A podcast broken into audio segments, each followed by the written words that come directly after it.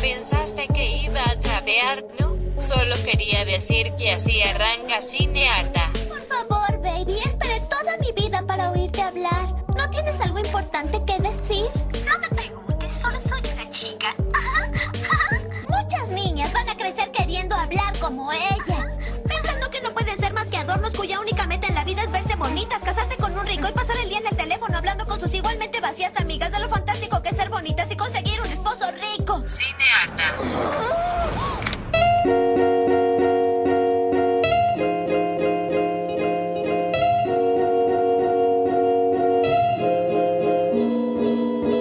Aló, aló, aló. Mi nombre es Rita Andrada. Yo soy Natalia Ábalos. Y esto es Cinearta.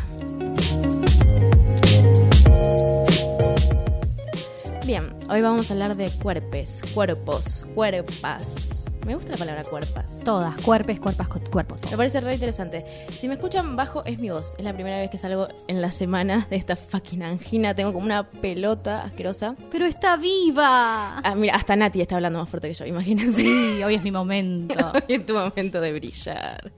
Esto es lo que me da la voz, disculpen. Bien, puerpes. Eh, como dos personas gordas en este mismo instante sentadas en un estudio de radio, me parecía que era necesario arrancar por esta temática. Ser gorde, ser gordo, ser gorda. Eh, estaba pensando qué me pasaba a mí cuando yo iba, eh, yo iba al colegio, volvía, comía algo y después tipo me sentaba a ver programas de televisión, ¿no? Ujú. Yo era de las chicas que bajaban cosas de internet, pero también miraba mucho esto de TLC, Home and Health, lo, lo que era Fox Life, que ya no existe más, hace millones de años. Esos programas que parecen sanos, pero... Son entretenidos y tienen medio como un como una sí, una etiqueta de esto es lo sano en algún punto. Y recordé el programa de Super Skinny versus Super Size, creo que es, eh, que es un programa del 2007 inglés que llevó, aunque ustedes no lo crean, siete temporadas. ¿Pero qué era? Era una clínica, un instituto, mejor dicho, psicológico, en el cual enfrentaban a una persona con obesidad y una persona con o bulimia o anorexia o algún trastorno alimenticio extremo del otro lado, justamente. Las enfrentamos, onda competencia. No, no competencia, pero tenían que convivir cinco días con los hábitos de la otra persona. O sea que la chica que era anoréxica, o chico, a veces eran chicos, tenían que comer todas las comidas que la persona obesa comía en su vida normal por cinco días y como darse cuenta qué mal que estaba la otra persona, pero qué mal que estaba yo también. Entonces dije, ¿qué tipo de mensaje me llegaba a los 15 años viendo eso? O sea, ya sabemos que es un horror tener un trastorno alimenticio, pero no sé si está bueno ponerlo en una pantalla y que dos personas sufran al mismo tiempo y que eso sea entretenimiento. Para, para el, el espectador, ¿no? Como todo por el entretenimiento. Sí, es como rarísimo, como, ¿por qué me entretenía eso? Y gran parte de todos estos canales era eso, como entretener con el sufrimiento del otro y no terminabas de empatizar en algún punto, porque te entretenía. Si te entretiene es que no empatizás No, en algún punto. ¿Había algún intento, por lo menos, de hacer una lectura como, bueno, hay que salir, o estas zonas Sí. alternativas? A ver, la gente con la que laburaban eran psicólogos y nutricionistas y no sé qué. Era como una cuestión de peso, pero Inglaterra más, sin la competencia, digamos. Eh, y era como que los querían ver mejor. O sea, todo era como una cuestión de mejorar. Pero después decís, ay, no sé si está bueno verlo esto. Suena horrible, suena realmente horrible. Duró siete temporadas, siete años duró, desde 2007 a 2014. No, no. o sea, de- qué innecesario. Pero también hay que empezar a, a ver qué otro tipo de de cuerpo, no, justamente cuerpos gordos, ¿no? Lo que estamos hablando, pero qué otro tipo de gente Sí, refleja los cuerpos gordos. Exactamente. Venimos hablando mucho sobre Rebel, eh, bueno, sobre Fat Amy, ¿no? Vamos a hablar sobre Fat Amy con su super nombre, como la conocimos en Pitch Perfect, la película del año 2012. Es súper interesante porque Fat Amy justamente se presenta a sí misma como la gorda Amy, ¿no? Y lo dice claramente para que las perras puedan decirme lo a la cara, exactamente lo que antes me decían por detrás, ¿no? Y es un personaje muy interesante, el de Fat Amy, porque justamente nos muestran a una gorda orgullosa de su cuerpo, de su personalidad, súper histriónica y de todas maneras hacemos muchos chistes sobre su peso, ¿no? Es como medio, medio difícil, pero la vemos como en un, en un personaje que tiene una cierta profundidad, llega incluso a eh, desarrollar una relación amorosa con otro personaje que ya llama bastante la atención, Que también es gordo. que también es gordo, exactamente. Eh, lo cual no lo podrían poner con un flaco, No, claramente. no, no, gordo con gordo, sino flaco con flaco, Claro, claramente. sí, sí, sí. Este, de hecho, llama la atención porque ese intercambio que se hace de ellos, esa relación que se construye entre esos dos personajes, surgió de la propia improvisación de Rebel Williams con, eh, con el actor, justamente. Y quedó tan bien y generaron una química tan extraña, ¿viste? Como que medio sexual y medio violenta en algunas cosas, medio extraño, pero generan algo que, que puede estar gracioso. Y parece que resultó tan gracioso que terminó quedando en la película. Es que además es interesante lo de Fat Amy, primero porque lo primero que escuchas de su boca es tipo, hola, soy Fat Amy. Y Exactamente. tipo, bueno, no sé si yo te quiero decir Fat Amy. Y es tipo, no, no, no, es para que no me lo digan antes, prefiero autodenominarme así. Exactamente. Esto de adueñarse de las palabras con las que no se han sabido lastimar me parece que puede ser muy, muy interesante. Sin embargo, con Pitch Perfect lo que termina pasando es que tiene dos secuelas más. En la segunda. Exactamente. En la segunda tenemos a Elizabeth Bank, que se pone al- en el rol de la dirección. En la tercera tenemos otra directora que también llega a repetir nuevamente los mismos chistes de gorda una y otra vez. Sí, la gorda volando, la gorda cayendo. Las gordas haciendo demasiadas acciones como de, ¿cómo se llama? De comedia física. Exactamente. Y el chiste siempre rondando alrededor de su gordura y no en otras particularidades de ese personaje, ¿verdad? Bueno, la verdad es que la directora misma, la que hizo la, tercer, la tercera entrega de esta película, terminó diciendo que le parecía que a esta altura del partido ya no daba para cambiar el personaje, digamos. Es, es que tiene un cier- cierto sentido. Exactamente. Digamos, es una película mega mainstream que ganó millones, que se pasó en todo el mundo y de repente que Fat Amy no sea Fat Amy. Digo, hay gente que se tatuó la cara de Rebel Wilson y dice Fat Amy. Exactamente, siempre la recordaremos así. Eh, me parece que sí, que, que- que tiene algo de mágico seguir manteniendo a esta gorda súper orgullosa de sí misma y que de alguna manera cuando sigue repitiendo los mismos chistes de gordos que venimos escuchando hace un montón de tiempo, lo que hace es ponerlos sobre la mesa, ¿viste? Como adueñarse de ellos y ponernos la culpa a nosotros. A los Como si vos te reís, es Claro, tema. exactamente. Te estás riendo de lo mismo que ya te venís riendo hace décadas. Haz- Hacete cargo de que esto te parece gracioso. Me parece que está interesante, pero la verdad es que termina haciendo mucho ruido en Pitch Perfect. Rebel Williams, eh, Wilson, Wilson. Wilson termina haciendo otra película. Eso te iba a decir, hace poco en la plataforma roja podíamos ver a Rebel Wilson una comedia romántica. Exactamente, que se llama No es romántico, Isn't it romantic? Que salió este año justamente. La verdad es que cuando recién había salido el primer tráiler tuvo muchísimas críticas por justamente por los chistes gordos que aparecían inmediatamente en el primer Y tráiler. más porque es un tráiler. Los trailers suelen ser para la, la cosa masiva. No, no suele ser como para un target particular. Y van Es como que le, que le pega a todos, a ver, a alguno le tiene que llegar. Vamos por chiste gordo, chiste feminista, chiste como... Exacto. Alguno le tiene que pegar. Y van a ser como golpes de efecto, ¿no? Como que te tiran toda la carne al asador en el tráiler y bueno, claramente no, no, no cayó muy bien en algunos sectores. Pero lo cierto es que se generó un debate muy interesante con respecto a esto, porque nuevamente tenemos mucho chiste sobre Gorda, la película es muy, muy buena, es un musical como esos que te gustan a vos. Sí. Eh, a mí me llamó mucho la atención porque, bueno, yo disfruté, a pesar de que los musicales no son lo mío, la verdad es que la disfruté mucho. Tiene esta cosa graciosa de que tenemos a esta protagonista, ella es arquitecta, está como tratando de, avanzar en su vida laboral. Es muy cínica ella con respecto a las comedias románticas, al amor, está como negada completamente al amor. Y, y tenemos este- esta historia típica de que se golpea la cabeza y de repente el mundo cambia. Hoy vamos a hablar un montón de esas Sí, cosas. Pero particularmente esto, se golpea la cabeza y de repente todo el mundo flashea que... El mundo se convierte en una comedia romántica Claro, musical. Pero a ella la empiezan a tratar bien también. Exactamente, exactamente. También la empiezan a tratar que le ponen a Liam Hemsworth de, de- de- de interés romántico, un papito hermoso. Si no ubican a Liam Hemsworth, que no sé por qué no estarían ubicando, es el hermano de Thor. Así que está igual de fuerte que Thor. Todos, todos los Thors están re buenos. Claro. Claramente no tengo conocimiento sobre esto, pero bueno, eh, todos los Thor nos gustan. Eh, Me parece muy gracioso especialmente porque tienen esta, esta cosa de jugar con la comedia romántica que siempre es apta para, ma- para mayores de 13 años, o sea, muy PG-13, como muy para niñes.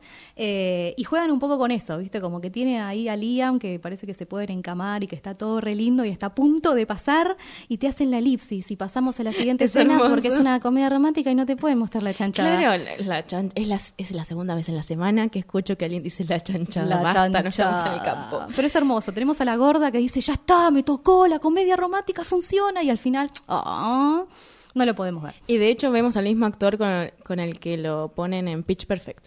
Exactamente. Al final, ¿qué termina pasando? El interés romántico vuelve un poquito al gordo.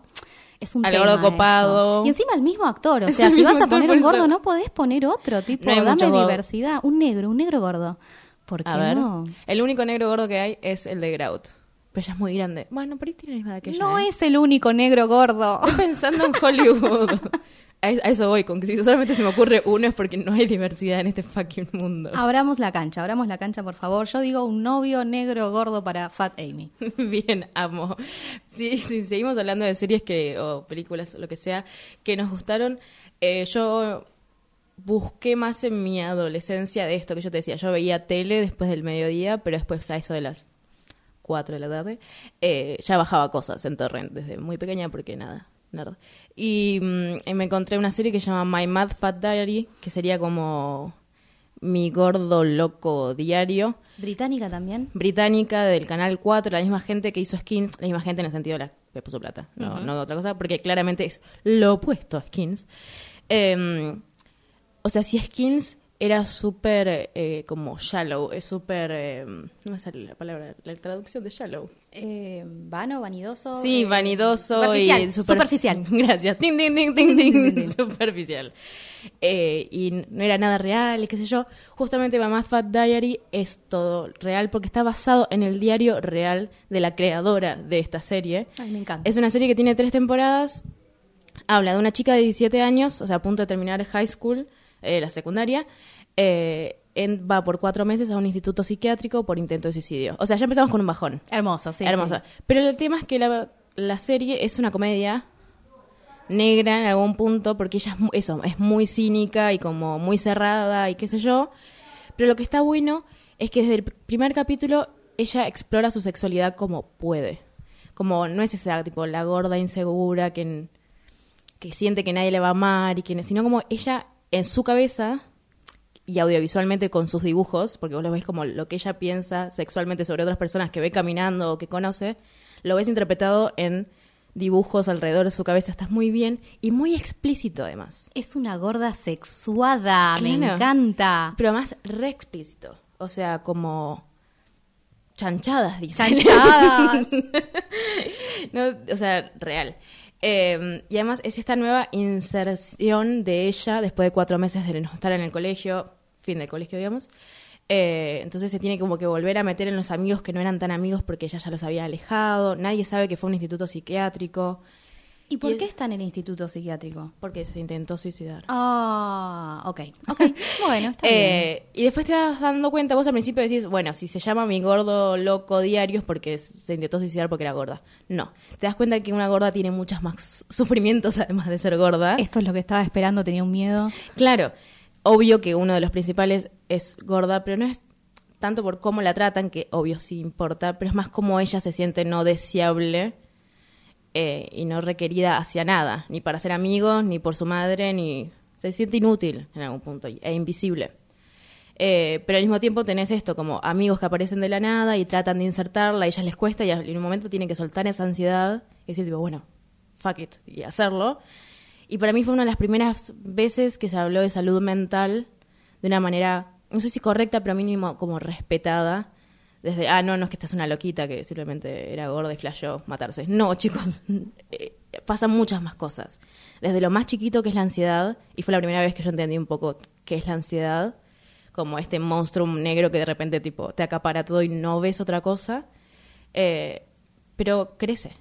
Esa es la, la capacidad que pudieron hacer es que, como es un diario real además, ves a este personaje y a todos los otros personajes creciendo, como no te queda otra, porque si no te vas a quedar en este loop de miseria y volver al instituto, digamos. Total. Eh, así que mega recontra recomiendo My Mad Fat Diary. Me encanta. ¿Sabes qué me hace pensar? Porque gracias a vos empecé a ver My Cra- Crazy Ex-Girlfriend. She's the craziest girlfriend. Ah, hermoso, sí. Y mm, me, me gusta esto de que estamos empezando a hablar de, de, de- de problemas mentales, De salud mental. salud mental, eh, y de una forma respetuosa, ¿no? Como, como tratando de explorar qué es lo que le pasa a esas personas y como creo que todos tenemos un mamito dando vueltas, es una frase que a mí me encanta, y poder explorarlo, poder, poder hacernos cargo de que tenemos esas cosas y de que es necesario tratarlo justamente. Mismo Crazy Girlfriend, ella es gorda, se reconoce como gorda o como que tiene unos kilos de más y la persona más sexual que vi en mi vida en una serie. Totalmente. ¿Y sabes qué me pasa ahora que voy por la tercera temporada porque no puedo Chicos, más? cuando arrancamos este podcast, Nati dijo, no, no lo voy a ver, a mí no me gustan los musicales, va por la tercera temporada en un mes y medio. me trago mis propias palabras. Sí, sí, hermoso. recantora, de repente le va a gustar los musicales a Nati. ¿Qué Te voy a salir cantando, vas a ver. ¿Qué es esto? Pero Sí. justamente lo que me pasa es que la, la, en la primera temporada yo me re daba cuenta que era gorda, ¿viste? Como que lo ves, lo ves, lo ves, lo ves. Y para la tercera temporada ya es una persona, ¿viste? La, la importancia de la representación, como poder ver a esas personas y naturalizar que los cuerpos son distintos, que las bellezas son diferentes, que las gordas tenemos sexo, es hermoso. Y que ella no habla tanto de su peso. Para nada. No es que hay un capítulo que dice, bueno, vamos a... Porque en Crazy Girlfriend hablan de todo. Y más que nada sobre la salud mental. Exacto. Pero nunca hay un capítulo de tipo, yo soy gorda. El único capítulo que hay que habla de su cuerpo es sobre sus tetas pesadas. Nada más. Me encanta, toda grasa Heavy amarilla. boobs. Googleen heavy boobs y van a ver la hermosidad. Siguiente serie que quiero recomendar muy cortamente es Dietland. La tierra de la dieta sería. ¡Qué horrible! Exactamente. Podemos ver en el inicio de lo que serían los créditos principales, es uh, todo dibujos, una chica gorda tratando de subir una cima de chocolates y caramelos y al final de todo en la cima hay un esqueleto muriéndose con un vestido hermoso. Ah, que es básicamente lo que ella quiere ser, ser un esqueleto con un vestido hermoso. Eh, Dietland se trata de Plum, que es una periodista que trabaja como decirte en Vogue, o decirte o la la, no sé cuál es la versión de acá, eh, y escribes eh, a nombre de la directora de esa cosa, de esa revista, súper de nuevo, como banal y esto es estética, qué sé yo, bla, bla, bla. Ella está en, en dieta desde que tiene 15 años, vive una vida muy torturosa en ese sentido. Pero ¿qué es lo interesante de esta serie? Además, en el mismo momento que ella está pasando por esto de tratar de entender si sigue haciendo dietas o qué, a qué vamos con todo esto, empieza a haber una guerrilla feminista que empieza a secuestrar y matar violadores y acosadores de la industria de la moda. Uy, me descubrieron. Y empiezan a apare- tipo, un día desaparecen y el día siguiente aparecen muertos y se empiezan a llamar Jennifer. Y esta guerrilla se empieza a contactar con ella pues se dan cuenta que su poder de escritura puede llegar como a hacer cosas copadas. No voy a contar más nada. Mire, Dial hay un solo problema. Cancelaron la segunda temporada. No, por Dios. Pero yo creo que, porque en realidad AMC suele ser bastante como cagón. Yo creo que alguna otra network lo va a agarrar, pero busquen Dietland, está para bajar, probablemente esté también online. Está muy bien. Bien, bien, bien, bien. Me encanta. Recomendaciones. Y última discusión que vamos a tener sobre esto, pues si no se nos va a pasar todo el programa hablando de gordas. Las gordas al poder. gordas al poder, si no, no estaríamos acá, gente. Eh, I Feel Pretty. Ay, Amy Schumer. Amy Schumer, una persona muy compleja, que yo adoro, que me costó un montón entender que era todo un chiste lo que ella estaba haciendo. Bien. Es una comediante que o el mundo la odia o el mundo la ama. No, no hay como un gris. Decime bien de qué se trata la película en dos oraciones. Una chica gorda.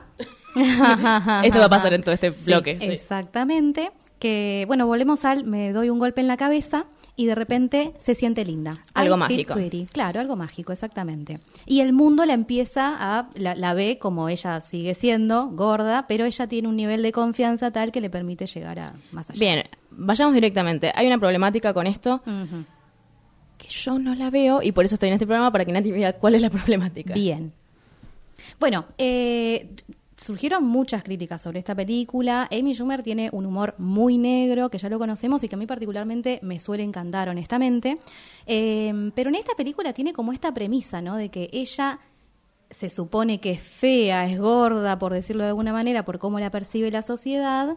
Y lo que nos están queriendo decir, me parece a mí, es lo que importa es que vos tengas confianza en vos misma y que el resto de la gente no importa. El problema con esto es qué pasa con la gente que tiene dismorfia, que tiene serios problemas con su, con su propia ima- imagen personal.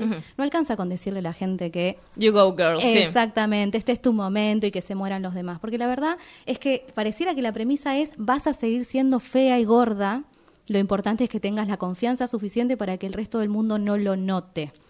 Cuando en realidad me parece que un mensaje un poco más sano sería sos hermosa como sos. Ok. Yo no lo vi como que le estaba pegando a otra gente. Yo lo vi más como. Es, oye, voy a citar a Fito Páez. Es solo una cuestión de actitud, básicamente. Que es un poco el modo que yo también veo mi gordura. Como si yo me presento con confianza, menos gente me va a ver como una gorda que habla. Pero si soy una persona con, con confianza, hablando en la radio, para ahí la gente como no le da tanta bola de que soy gorda. Pero eso fue todo un laburo. También. Como me parece que no sé si hay que juzgarla tanto. Yo creo que hizo un intento y no llegó a donde que ella quería que llegara.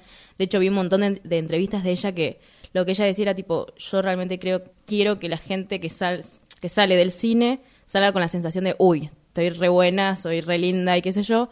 Y eso no se tradujo. Pero lo intentó y me parece que eso es súper valioso. Claro, eso es lo que yo digo, como si vamos a matar a cada persona que intentó hacer algo y no le salió, bueno, ya le saldrá en la siguiente película. Digo, siento que Internet estaba como enojado porque ya en sí le cae mal a Amy Schumer. Total. Y entonces, no, esto es una basura, vamos a destruirla. Y es tipo, ay, bueno, le salió mal, ya está, que, no sé. Me pasa lo mismo igual, porque si bien tengo mis críticas y tiene esta lectura, para mí es súper importante verla y debatirlo y hablarlo y empezar a, a hablar de gorduras. Por eso estamos acá, en Cinearta, para discutir de, de todo. Eh, bien, nos pueden encontrar en arroba cinearta y ahora ya venimos a hablar de otra cosa, ya venimos. Hoy, en Horror Sapiens, analizaremos Gordo al agua, del programa televisivo 1, 2, 3 Out, con la conducción de Horacio Cava. Dos, tres out y dejamos de juntar agua. Uno lo desafía, él viene muy tranquilo. Este programa fue el hit del verano del año 2000, Está subiendo la escalera, se está acercando al borde de la pileta. antecesor a algún televisivo que fue, años más tarde, cuestión de peso. ¿Influye mucho lo psicológico para que vos no te muevas? En mí sí, ¿Y qué vas a hacer? todo lo posible. ¿Qué podemos hacer? ¿Querés que te traiga un psicólogo para que te entrene en lugar de un una profesora de educación física? Estos programas de competencia, además de no respetarlas, humillaba a personas con sobrepeso. Se viene gordo al agua. Un, dos, tres, out. Y de esa manera, un público era entretenido. Sí, no haces nada. Porque el fin de semana, en vez de quedarte acá y quedarte con nosotros, te fuiste a las parejas para hacer como vos, para, para tomar alcohol, para morfar. Sí, te gusta. Sí, te gusta. ¿Lo pasaste mal el fin de semana en las parejas? No, Entonces te gusta, entonces te gusta. Listo. mal. Y bueno, entonces te gusta. Entonces no vengas a venir el verso acá, que además el fin de semana tuyo a las parejas fue una tortura. Lo pasaste bien, te gusta. Sin embargo, esto no es entretenimiento, sino gordofobia.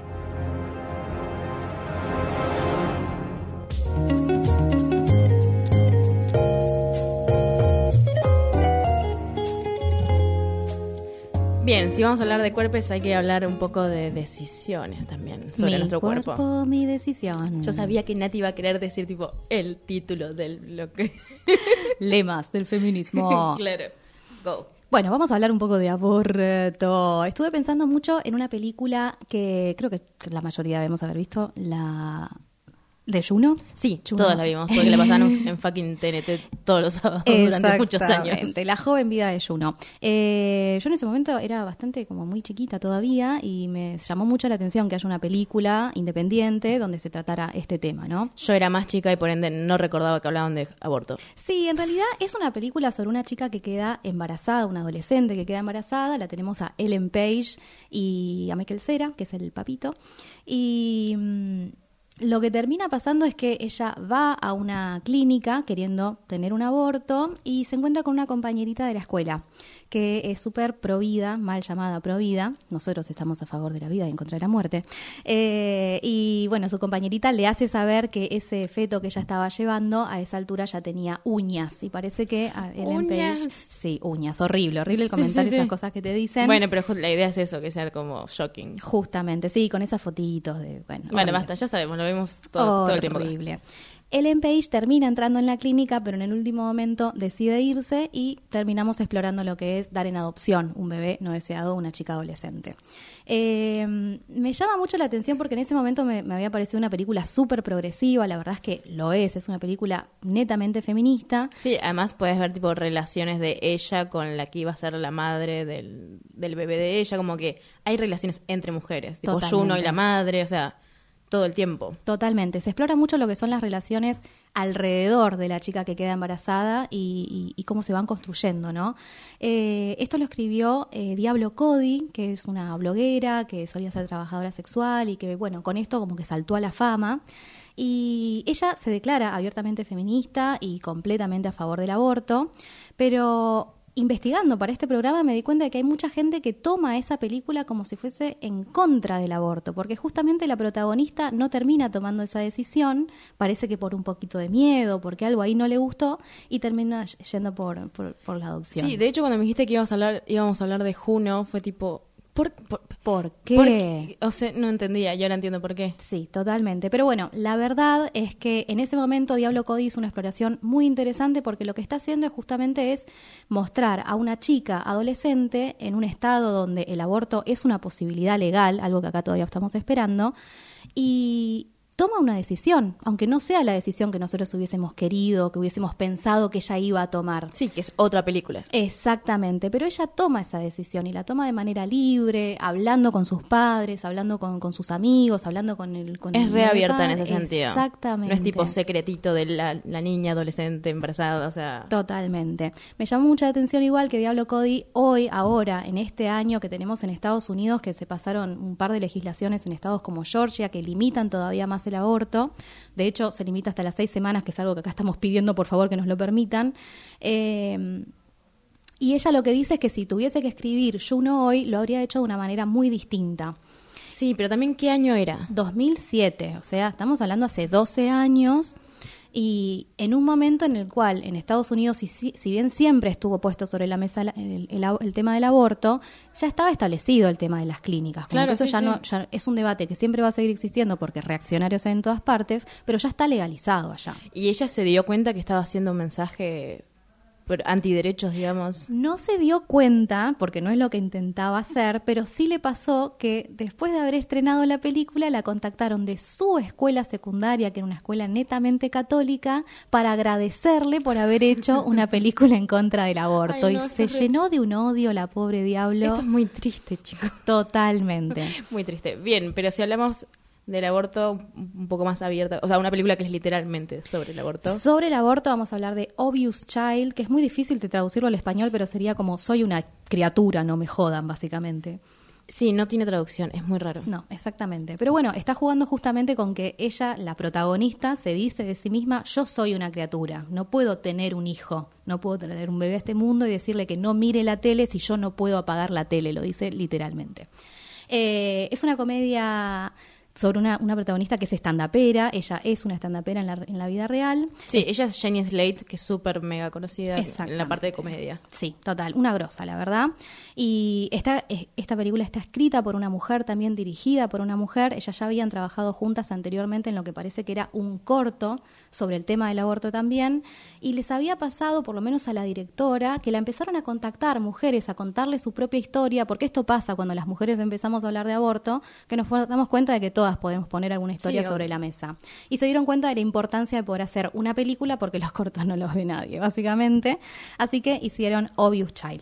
Lo interesante de esta película es que se toca el tema con humor, pero nunca de una manera liviana y nunca riéndose del aborto. No, nunca. No, para nada. Y de- nuevamente tenemos a esta chica que logra tomar es- la decisión, su decisión de hacer ese aborto después de haber tenido una, un- una noche de pasión con un desconocido.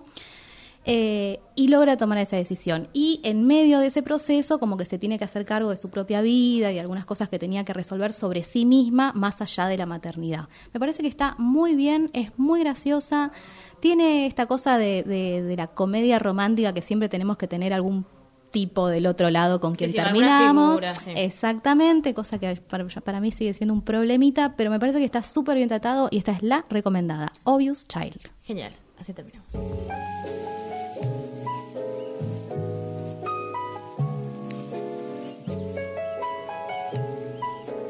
Bien, para seguir hablando de otros cuerpos, cuerpas, cuerpes, eh, vamos a hablar de unos cuerpos que no suelen ser eh, vistos en el cine o en las series. Muy poco, muy poco vemos cuerpos con diversidad funcional en el cine. Sí, yo no sabía decir esas dos palabras juntas, perdón. No, tranquila. También le podemos decir discapacidad, pero viste Claro, que estamos cada vez con cómo nos gusta llamarnos y diversidad funcional, parece Obvio, ser. por eso no, no dije nada, porque sabías que vos lo sabías decir y yo no. Perfecto, hermosa. Vamos a hablar de seis sesiones de sexo, de Sessions, una película del año 2012. La tenemos a Helen Hunt, una rubia hermosa que, bueno, me parece que es más de mi época quizás. Eh, Siento que ya la nombraste en los 90 en algún punto. Sí, seguro, seguro. Estuvo, no estuvo mucho en los 90. Pero bueno, acá volvió Helen Hunt para eh, mostrarnos esta hermosa historia. Tenemos a un protagonista, varón, que tuvo polio cuando fue chico y que quedó postrado en una camilla, está completamente eh, inmovilizado y no tiene sensación en casi ninguna parte de su cuerpo, básicamente. Tiene 38 años y decide perder la virginidad. Ok. Hermoso, así empezamos la película. Helen Hunt aparece acá como una terapeuta, una acompañante. Me parece muy interesante esta película porque logramos explorar justamente cuál es esta figura de la acompañante terapéutica para personas con diversidad funcional en sexualidad particularmente. Eh, lo que vamos a ver es justamente cómo podemos explorar la sexualidad cuando no tenemos se- ninguna sensación en la genitalia. claro. Exactamente, pero me parece que es muy interesante porque justamente lo que se hace, lo que hace una terapeuta en diversidad sexual, eh, en diversidad funcional. ¿Viste? Sí, eso. no, es re difícil. O sea- Tenemos diversidad por todos lados, ¿no? Eh, lo que hace justamente es explorar las zonas erógenas y cuáles son las cosas que nos calientan. Para decirlo, Mari, Sí, sí. ¿cómo, cómo es? Las personas que no logran tener un- una sensación en su genitalia pueden llegar a generar un- una sensación sexual por el tacto en el lóbulo de la oreja izquierda o con ciertas sensaciones, con ciertas eh, te- texturas, con ciertos sonidos. Es cuestión de explorar la sexualidad más allá de la genitalia, que me parece que es algo necesario para cualquier Sí, persona. Cualquier persona que no es necesario tener una discapacidad para decir, bueno, voy a explorar otra cosa. Exactamente. Pero me parece importante poder eh, ver esta película porque nos muestran cómo la, tera- la terapia sexual para personas con, diver- con diversidad sexual, ay, ¿cómo está costando esto? Eh, en muchos países ya, se, ya forma parte de lo que es las prestaciones médicas en una obra social. O sea, así como te mandan al terapeuta para hablar de tus problemas personales, te mandan a un, a un terapeuta para que explores tu propia, tu propia sexualidad. Me encanta. Bien. Acá en Argentina tenemos a Silvina Peirano, que es una mujer que yo conocí que trabaja este tema, que me parece súper importante lo que está haciendo acá. Y lo que hace es trabajar no solamente con las personas que tienen discapacidad, sino con el entorno. Es importante poder darnos cuenta de quienes dependen mucho de otras personas para poder vivir, para llevar su vida cotidiana, en general quedan en, el ámbito de la familia, ¿viste? Como que dependés mucho de mamá, mucho de papá, y es muy difícil que mamá y papá tomen conciencia de que uno la quiere poner, ¿viste? Es como No, demasiado claro, delicado. Pero es importante que tomen en cuenta que es uno- algo fundamental para, para, para cualquier persona. Entonces recomendamos las sesiones. Las sesiones. ¿Tenemos una más? Sí, Bueno, dale. pero si tenemos la haces rápido, si no, no. Dale.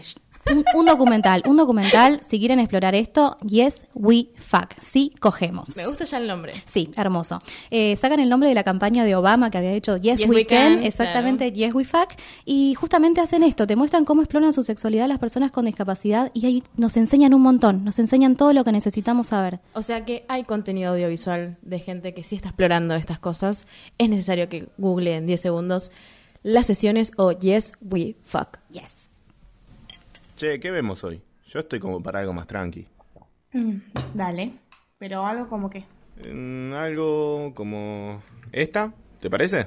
No, no, esa no. Tiene el típico mejor amigo gorde, ¿Y cuál es el problema? que es un estereotipo que estigmatiza que cualquier persona con sobrepeso siempre va a ser el segundo gracioso y nunca protagonista. Bueno, pero no puede ser para tanto. Sí, de hecho sí. Y hay tres categorías. Uno, el gordo gracioso. Dos, el gordo inseguro. Y tres, el gordo fumón. Bueno, está bien. Estereotipos no. Pongo otra cosa.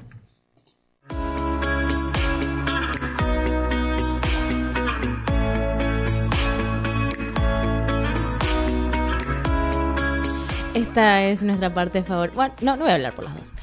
Esta es mi parte favorita. Y aunque esté toda sudada en este instante y probablemente con fiebre, vamos a hablar de Kill Your Idols. Porque no está bueno tener gente en la cima de tu cabeza diciendo, este es el mejor, cuando en realidad violó gente. Es por eso que, hablando de cuerpos, queríamos eh, ver qué persona había sido más nefasta en cuestión de hacer eh, chistes de gordo, básicamente. Y se nos ocurrió, no fue tan complicado pensarlo, el señor Eddie Murphy. Ahora ya desaparecido, hace cuánto que no lo vemos a Eddie Murphy, por algo será. Será porque eh, en realidad tuvo un acoso, él acosó sexualmente a una compañera de trabajo en una película de los 90. Por eso igual Eddie Murphy no fue castigado de ninguna manera socialmente, porque vuelvo a decir, en los 90. Eh, pero a esta chica la, la despidió de esa película. Y lo que dijo él para decir como que no lo había dicho fue tipo... Si me hubiese querido coger a alguien, lo hubiese hecho antes de contratarla, no después de. Fue tipo, Ah, porque es un "Ah, sos- profesional". es un profe- sí, profesional contratar a gente para después tener relaciones con ella. Eh, esa fue la acusación, además de que dicen que es un racista de los blancos y cosas así que decís. Ok, está bien, bueno. Eh, particularmente Ryan, eh, Ryan- cualquiera, Eddie Murphy, eh, hizo películas muy nefastas como El profesor chiflado, que la pasaban todo el tiempo en televisión. Yo la amaba, esa película, matame. Sí, te voy a preguntar por qué te gustaba, porque a mí me parecía un horror desde muy chiquita ya. No lo sé, te juro que no sé, creo que había algo de, de, de, de auto-odio infligido, no sé, de no sé de dónde salió, pero algo, algo me tocaba, me daba pena el gordo y que y quería que él esté bien y que sea flaco, no, terrible. ser flaco es felicidad. Claro, ya lo ser entendimos, ¿no es cierto? felicidad, sí, sí. es básicamente lo que nos vienen diciendo las películas de que nacimos. Eh, y con este mensaje siempre quieren decir que el gordo al menos que mínimo que sea gracioso. No puede ser triste todo el tiempo, tiene que ser gracioso. Pero además, Eddie Murphy, eso como carrera de vestirse de gordo, disfrazarse de gordo. Claro, de hecho tiene una película que se llama Norbit, que es del 2007, que el subtítulo de Norbit era cometió un gran, y gran era muy grande, error, y era una señora gorda como en Baby Doll arriba de él. Ay, y él era no. como tímido y medio loser, y ella era como re sexual y una des- un desgraciada, porque era, era muy mala la mina, eh, y, y muy sexual. Y además es Eddie Murphy disfrazado de mujer gorda, negra. Entonces hace todos los chistes de gorda negra, o sea, todos los chistes de gorda, todos los chistes de gorda negra, todos los chistes de gorda negra de clase media. O sea, va como por bingo. Y además, Eddie Murphy se interpreta a- a- al varón y además interpreta a la, A la vieja gorda. Sí, no sé cómo hicieron la parte de... Se coge a sí mismo, básicamente. Sí. Hay una, mofa- una cosa así reprimida, hermosa. Está No, y hay algo, hay algo que le pasa a él con Eddie Murphy. Eddie Murphy le pasa algo con Eddie Murphy, que es... Él coescribió la historia y co-guionó. Ay, por Dios, por o sea, Dios. no es que le pusieron un montón de plata y le dijeron, bueno, tenés que hacerlo porque son millones y millones. Fue tipo, no, esto es lo que yo quiero contar, este es mi legado. Yo que soy flaco, porque además siempre fui como todo ripeado. pero hay algo peor, no sé si es peor, pero suma. Hay un personaje que es un chino y es él disfrazado de chino haciendo chistes de chino. Ay, Dios. ¿Viste cuando decís, ya la habías embarrado, ¿por qué la querés embarrar más? Además, Eddie Murphy en 2007 ya era mega famoso, no necesitaba hacer estas películas pedorras, pero él estaba realmente como orgulloso de su contenido. Así que nada, matamos a Eddie Murphy. Muere, muere, muere. Muy necesario. Bye bye, Eddie Murphy. Besitos.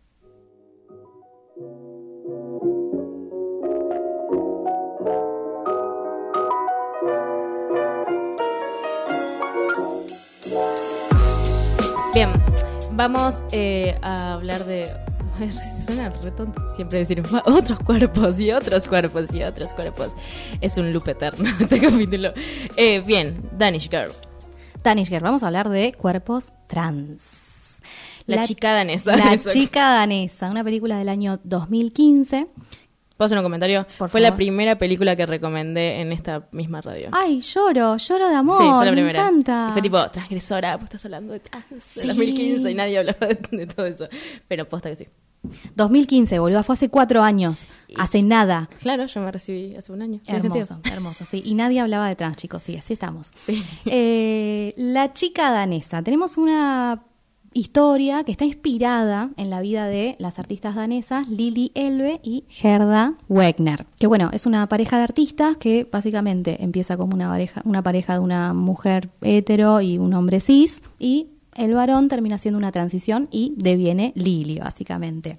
En realidad, la película está basada en una novela que se llama justamente The Danish Girl de David Evershoff, pero es un relato ficticio de la vida de Einar Werner, que es nuestro, nuestro protagonista. Eh, en este caso, eh, la, la historia, la película difiere bastante de lo que fue la historia real, porque la verdad es que esta novela está completamente ficcionada, ninguno de los personajes que aparecen en la película por fuera de los protagonistas son reales, Claro. así que se modificó muchísimo. Sí, además la historia real es mucho más cruda. Esto es más hollywoodense en algún punto. Totalmente. Y súper amable, todos, todos con ella y qué sé yo. Y en la vida real no, no creo que haya sido así. No, no, justamente en, en realidad eh, tocan muchos, mu- muchos temitas que están para elaborar. La verdad es que terminan apareciendo los mismos tropos, los mismos estereotipos que conocemos sobre las personas trans. En primer lugar, aparece lo que es la necesidad de que haya un plano de desnudo de Ah, la obvio. persona trans. Horrible. Para mostrar que hay una diferencia, estamos mostrando algo. Exactamente. Sí, obvio. En este 2015. caso, sí, ni hablar. En este caso lo tenemos a, bueno, a Lily, que lo que hace es en un momento, como se está mirando al espejo, se obsesiona con su propio cuerpo y esconde su pene entre sus piernas para simular que tiene una vagina, básicamente. Y vemos ese plano de este personaje haciendo eso. Básicamente un tac, lo que hacen todas las drag queens tac, todas las noches. Exactamente. Me recordó mucho a una escena del silencio de los inocentes, que por cierto es súper transfóbica y ya hablamos, vamos a hablar de esto, pero hace básicamente eso, el tac, ¿no? Eh, pero es un plano innecesario, porque la verdad es que viene a alimentar el morbo y es algo que Sí, suele a ver cómo se suceder. hace o cómo sí. bla. Exactamente, es algo que suele suceder mucho cuando se trata este tipo de tema en el cine. Otro estereotipo que aparece es la persona trans como una crisis para el entorno de la gente cis, como cómo afecta la transición que esa persona Claro. hace en el resto de la gente. Acá lo que te muestran es justamente la relación que este personaje sigue manteniendo con la que era su esposa y los conflictos que eso genera y demás. Pero lo cierto es que en la vida real su esposa era lesbiana y estaba mucho más cómoda con la personalidad femenina de Lily que con la que había sido masculina. Y que de hecho hubiese estado buenísimo que eso se pasara a la peli también. Exactamente. Porque queda como, bueno, y ellos al final son amigos. Exacto. Pero nunca, habla- nunca hablan de que ella es lesbiana. No, totalmente. De hecho, Igual estamos hablando en el 30. Claro, sí, estamos, sí, los 20. o sea, estamos en los 20, 20. estamos, sí, sí, está- estaba Estamos- jodida sí, la vida. demasiado. Sí, ni hablar. Eh, pero bueno, justamente hubiese sido súper rico que mostraran la relación que ellos tenían, porque si bien no siguieron siendo amigos después de que de- después de que dejaron de verse y anularon el matrimonio y demás, lo cierto es que mientras estuvieron juntos mantuvieron una relación abierta. Es súper interesante que hayan hecho, hecho eso, eso en los años 20 y parece que era mucho más sabido de lo que se muestra en la película en su entorno, por lo menos. Como que no era tan secreto como uno podría llegar a pensar. Lo que estaría bueno es que hagan como un redemption y hagan como la versión real. Exactamente. De, lo- de la chica danesa. La fuente de información más precisa para, eh, para esta historia hubiese sido la autobiografía de Lily Elbe, que se llama Men into a Woman, hombre hacia mujer. Me encanta, por Eh, favor, alguien que lo haga. please. Exactamente. Ese libro está basado justamente en las cartas que ella había escrito, un diario personal y algunas anotaciones que había hecho. Un hombre se, se tomó el trabajo de recopilarlo y terminó publicando Bien, ese libro. Listo, ya les dimos a dónde tienen que ir si quieren la información posta de esta mujer. Exacto. Y si hablamos de cuerpos trans, eh, podemos hablar de algo más actual, que es la serie Fo- eh, de Fox, que es eh, Pose. Pose. Pose. Pose, pose, pose, como cantaba Daddy Yankee. Buah. Eh, no, no tenía la cara de Yankee acá. Es eh, todo lo que es la cultura ballroom y cultura drag de los 80 en Nueva York, eh, que está hoy super mainstream, todo lo que es drag. Ryan Murphy en producción, ya lo aplaudimos a Ryan Murphy Te hace un par de... sí, primero por ser un trans- transcur- transcursor, tran- Transgresor. transgresor. Gracias, chicos, estoy con fiebre. Em, porque él desde un principio en la producción se puso de que todas las madres de las casas, las casas son como estas, como si fueran equipos de fútbol, son pequeños equipos que tienen madres, Eh, que todas las madres iban a ser eh, afroamericanas y trans. Él lo primero que dijo es tipo, no voy a, a ceder con esto y de hecho es la primera vez que hay una serie en Estados Unidos que tiene el cast, o sea, el elenco con todas personas trans. Hay más de 50 personajes trans. Súper O necesario. sea, que son trans hoy en la vida real. Justamente en la chica danesa, para mí, el gran problema es que el, el- el actor sea un hombre cis. De hecho, en Post debe haber cis eh, tres personajes. Que son los blancos, dos son blancos, que son como la gracia, como todo lo opuesto a esta gente marginalizada. Eh, y lo que está bueno de la serie es que esto, por primera vez vemos gente trans contando qué le pasaba en los 80. Claro. Porque además siempre Hollywood se trató de los 80 con los gays y el SIDA y cómo se sintieron como que había una plaga y nadie la estaba tratando de parar. ¿Y qué pasaba con la gente trans? Que ya también tenía SIDA, pero también tenía que pasar por un montón de otras cosas, desde tener que irse de su casa porque necesitaban ser su persona real, eh, desde encontrarse en la calle y teniendo que estar en prostitución. O sea, todo esto se cuenta en Pose. Todas las, las son todas protagonistas, mujeres, eh, y todas son activistas también. Son personas trans. Mujeres, sí, sí. Mujeres, Claro, sí. otras mujeres. eh, y son todas activistas en la vida real también. Eh, y vuelvo a decir, hay 50 personas trans en, en un elenco. O sea, literalmente rompió un... No había un récord, de hecho. No, o claro, sea, no, no. había récord que romper, básicamente. Pero me parece que está buena ver esa perspectiva que nunca vemos en 80s, locura, Nueva York y, y la pobreza misma de todo. Como estas familias, que estas casas que yo digo, se crean por eso, porque ellos, su propia familia, las echaron. Entonces, una de las familias la, la elige. Y la elige con esto, con la cultura drag, con los ballrooms, con lo que sea. Me imagino mucha pluma. mucho brillo, mucho- mucha pluma, pero es parte de su cultura, digamos. Es la manera de unirse y las competencias que tienen. Es toda una cuestión sana de, nada, hay muchas casas y tienen que competir, es un juego, digamos, pero también es toda una familia. Me parece que es re necesaria verla. Eh, está buenísima visualmente, está muy bien dirigida. De hecho, una de las directoras es Janet Mock, que también es activista. Entonces, lo que decían las actrices eran que, a diferencia de otras situaciones que ellas tuvieron que actuar en películas que también hacían de trans, ellas, como Janet Mock es una mujer trans, supo entenderlas y tratar de dirigirlas de una manera que ellas no se sintieran mal, porque ella también lo vivió. Entonces, recomiendo por mil partes Pose. Y también recomendamos. ¿Te recomendamos Danny Girl? No, sí. Ah, es Mírenla y entretenida. debátanla, debátanla. Ok, bien, nos vamos. Mi nombre es Vito Andrada. Yo soy Natalia Ábalos. Agradecemos a la China Baldonado por la coordinación, a Facundo Tapia por la producción, a Facundo Sosa por la operación, al espacio de Radio Éter, a la productora Siga Bertov, que por eso estamos todos acá. Bueno, me voy a tomar la fiebre ya. Tecito y a la cama. Tecito de la cama. Pechito, nos pueden encontrar en Spotify, arroba cinearta, bye. Cinearta.